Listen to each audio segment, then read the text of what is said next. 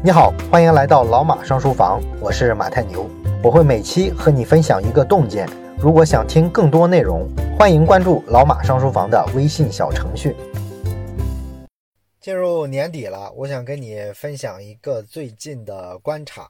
这两天啊，我看 B 站上有一个视频特别火啊，那个视频呢上传了没几天啊，就冲进过一次全站的前三名。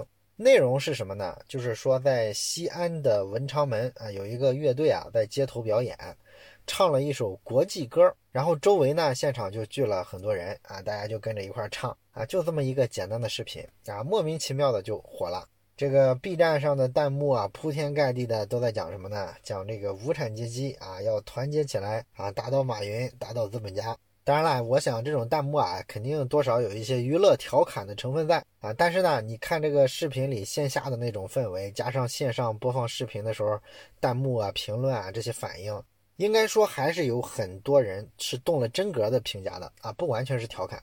那么《国际歌》这首歌呢，我们都知道它带有浓重的国际共产主义的色彩啊，歌词呢也是非常直接的，上来就是起来，饥寒交迫的奴隶啊，起来，全世界受苦的人，这种风格的词吧，它有一点革命的色彩，是吧？那么《国际歌》呢，实际上曾经是第一国际、第二国际的会歌，还曾经是苏联的国歌、苏共的党歌。所以说，在二零二零年的这个时点啊，这首歌呢，居然自发的就火起来，还是很意味深长的啊。这个事儿呢，肯定不是偶然。为什么这么说呢？你就想想这两年火的流行语哈，今年火的是打工人。那这个词之前有一个词很火，就是所谓的佛系青年啊，这个词应该也已经火了有两年了吧？那么这两个词你连起来看的话，你会发现它反映很多东西，不只是两个网络流行语那么简单。因为我们知道啊，网络流行语能火起来啊，都不是偶然啊。一个词啊，必须得打中很大一部分群体的内心，让他们产生共鸣啊，这个词啊才会被大家普遍的拿起来用。那么，佛系青年和打工人呢，普遍反映了哪个人群的什么心态呢？其实之前啊，我们在讲《变量二》那本书的时候啊，经济学家何帆在这本书里就解释过。他对这个青年人啊追捧“佛系”这个词的理解啊，就是年纪轻轻的，本来是很浮躁啊、欲望很重的年纪，他怎么就变佛系了呢？很简单啊，就是因为阶层固化了嘛。啊，向上跃升的这个大部分的渠道都给关了。那我们知道呢，改革开放四十多年，从绝对数量上来说呢，中国的机会啊一直是很多的，但是呢，相对机会是不平衡的。哎，越早出生的人啊，面对的这个市场空白是越大的。然后呢，你就越有机会啊，抓住一些风口，扶摇而上，实现阶级跨越啊。所以呢，这个八九十年代的时候啊，那会儿呢，中国是百废待兴啊，只要你胆子大啊，敢为人所不为，那么你做的基本都是空白领域啊，没有太多的竞争对手。所以那时候做企业啊，虽然说没有什么可以参照的经验啊，全凭感觉乱打，但是呢，其实成功率啊，比现在创业还是要高不少的。所以就成就了第一波富起来的人。再之后啊，还有几波风口，比如说后来的这个房地产的红利啊，啊，互联网科技的红利啊，等等等等，一直到现在，中国经济呢就成了一个庞然大物，而且呢，工业门类啊，世界最齐全啊，该有的行业都有了啊，成了一个比较成熟的经济体了。那么这个时候呢，自然这个大的格局啊，基本上就确定下来了。相对来说呢，阶级就比之前固化了很多。对个体来说呢，要想实现阶级跃升啊，确实比之前难了不少。所以，九五后、零零后走出校园之后面临的这种环境呢，确实是之前几代人没有经历过的。那我们知道啊，社会文化都是对社会环境的直接的反应和投射。所以呢，像“佛系青年”“打工人”这种词啊，能流行起来啊，不是什么偶然被炒作火起来的，它就是当代年轻一代生存环境的写照。这个“佛系青年”这个词呢，它相对悲观一点啊，既然改变不了什么，我们就调整心态啊，不争不抢，由他去吧。而打工人呢，看起来没有那么悲观啊，更多的是一种幽默的调侃啊，什么打工就是人上人之类的。当然，这种调侃里呢，我们也能读出来啊，多少还是有点自嘲跟无奈的味道的。而唱这个国际歌能火啊，也是把这种感觉呢推上了一种顶峰啊，听起来呢好像跟这个年轻人要起来闹革命似的，是吧？我看在 B 站上甚至有一个弹幕说啊，二零二零年是中国新左派运动的元年，这个呢，在我看来就是想多了。现在年轻一代面临的形势啊，跟前几代比啊，确实是有差距了啊。打工人阶级跃升的机会确实少了，但是这才哪儿跟哪儿啊？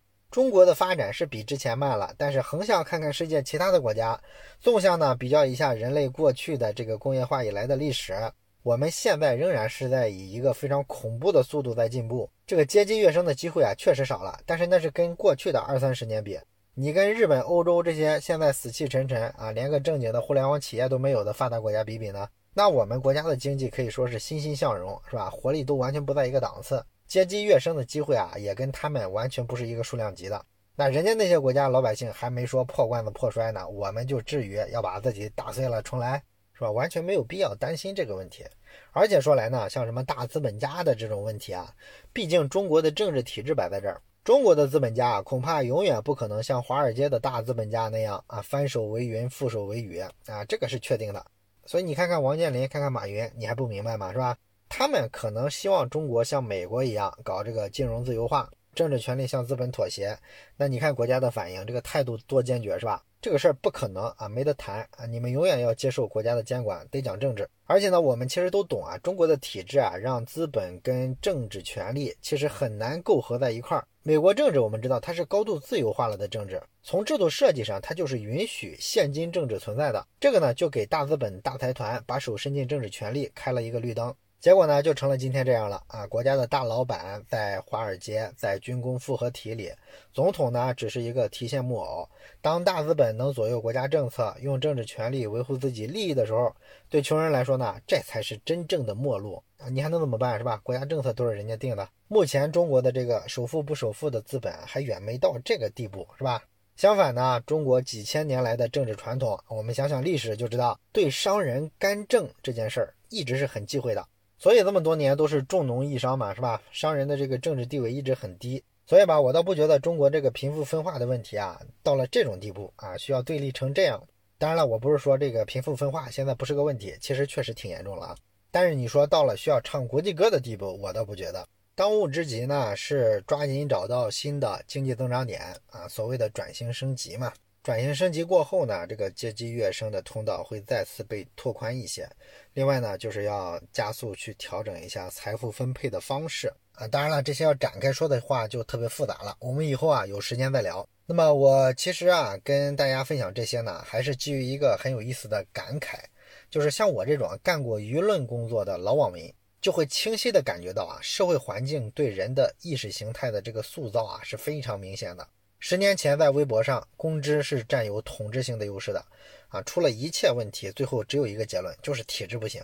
当时的主流意识形态呢，就是盯住美国啊，让中国变成另外一个美国，一切呢以民营资本为主导啊，别整那些什么举国体制啊，国企效率多低下，都是搜刮民脂民膏的垃圾啊，赶紧给我解散了。哎，当时追求自由化的声音就到了这种非常绝对的统治地位的地步。那么年轻人呢，从大学毕业出来之后啊，基本上啊就跟着公知开始骂体制。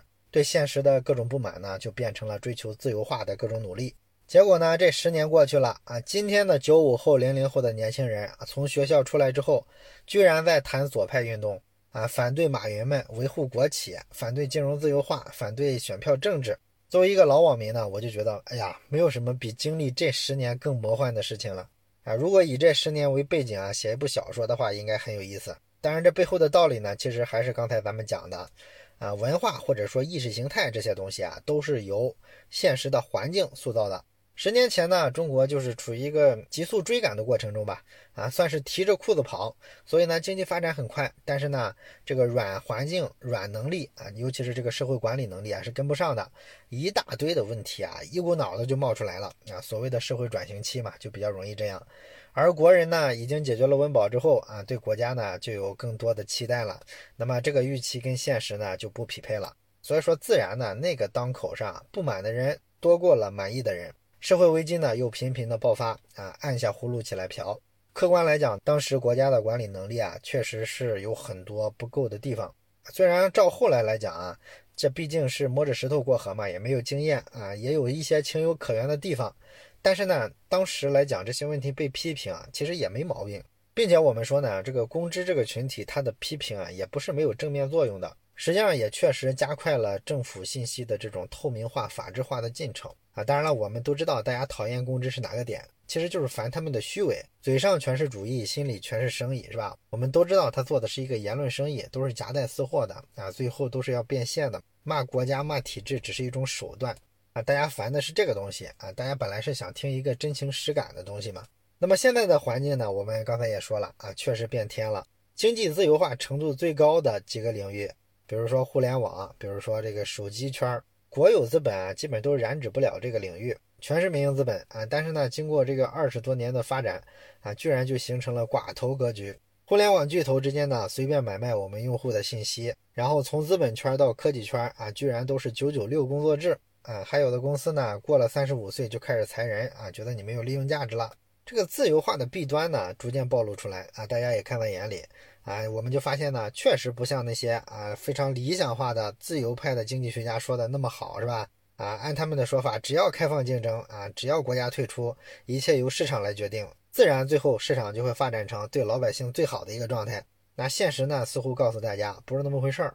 那实际上呢，像咱们节目啊，一直在灌输的一个概念就是。你在政治上或者是经济上啊，可以偏左，也可以偏右啊，这个都没有问题。个人的立场和对世界的理解不同嘛。但是呢，绝不能偏激，极左或者是极右都不可取，这个害处都非常大。经济自由确实有很多好处啊，但是它也有不足的地方，所以说很多时候就需要国家介入进去做调控来弥补。这样的认知就是一个合适的认知。你可以认为啊，现在的这个体制啊，市场发挥作用应该更大一点。或者认为呢，现在应该压缩一下市场发挥作用的空间啊，让国家调控多一点，这个都没有问题。因为每个人所处的社会环境不一样，你所处的社会阶层也不一样，行业也不一样，你观察到的现实跟其他人相比就是不太一样。所以你产生一点偏左偏右的看法，完全没有任何问题，它也不存在对错。你只要认识到没有十全十美的方式方法和体制制度就行了。最好的方式可能就是多种方式去混合。不然的话，你非要走极端啊，非要觉得完全市场化、坚定啊，我是一个坚定的无政府主义者，或者说反过来啊，全盘变成国有企业啊，等等等等，有这种认知呢，你就比较容易吃亏啊。你就想想当年怎么被这个恨国党的公知骗的，如果不吃一堑长一智的话，当年你怎么被他们骗？今天呢，你就会怎么被那些天天喊着啊厉害了我的国的这种营销号骗啊？他们骗你感情，骗你注意力，还骗你的钱包。一个天天听书的人啊，我们要是还上这种当啊，那我们这么多年的书真就白听了。好了，关于这个打工人，我们今天啊就分享感想分享到这儿，我们下期再见。